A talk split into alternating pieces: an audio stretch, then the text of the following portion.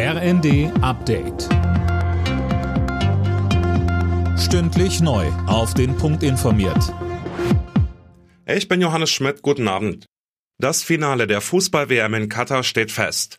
Titelverteidiger Frankreich hat sich mit 2 zu 0 gegen Außenseiter Marokko durchgesetzt. WM-Reporter Fabian Hoffmann berichtet. In einer unterhaltsamen Partie ging der Weltmeister schon nach fünf Minuten in Führung, tat sich dann aber schon schwer. Danach verpassten es die Franzosen nämlich nachzulegen und brachten ein stärker werdendes Marokko ins Spiel. Die Entscheidung dann in der 79. Minute durch den Inbegriff eines Joker-Tores. Kolomouani traf 42 Sekunden nach seiner Einwechslung. Im Finale geht es für Frankreich am Sonntag gegen Argentinien, aber auch Marokko ist nochmal im Einsatz, am Samstag im Spiel um Platz 3 gegen Kroatien.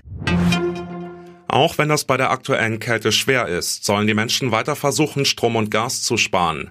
Dazu mahnt der Chef der Bundesnetzagentur Müller.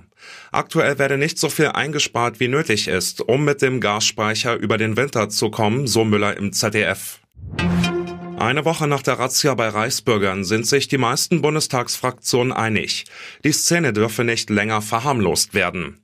Von Seiten der AfD wurden die Umsturzpläne dagegen als Operettenputsch kleingeredet. Justizminister Buschmann sagte dazu, Natürlich wäre dieser Putsch nicht erfolgreich gewesen, weil die Mehrheit in unserem Lande hinter dem Grundgesetz steht, weil alle Demokratinnen und Demokraten sich eins geschworen haben, dass rechter Autoritarismus nie wieder in diesem Land stärker sein wird als Freiheit und Demokratie.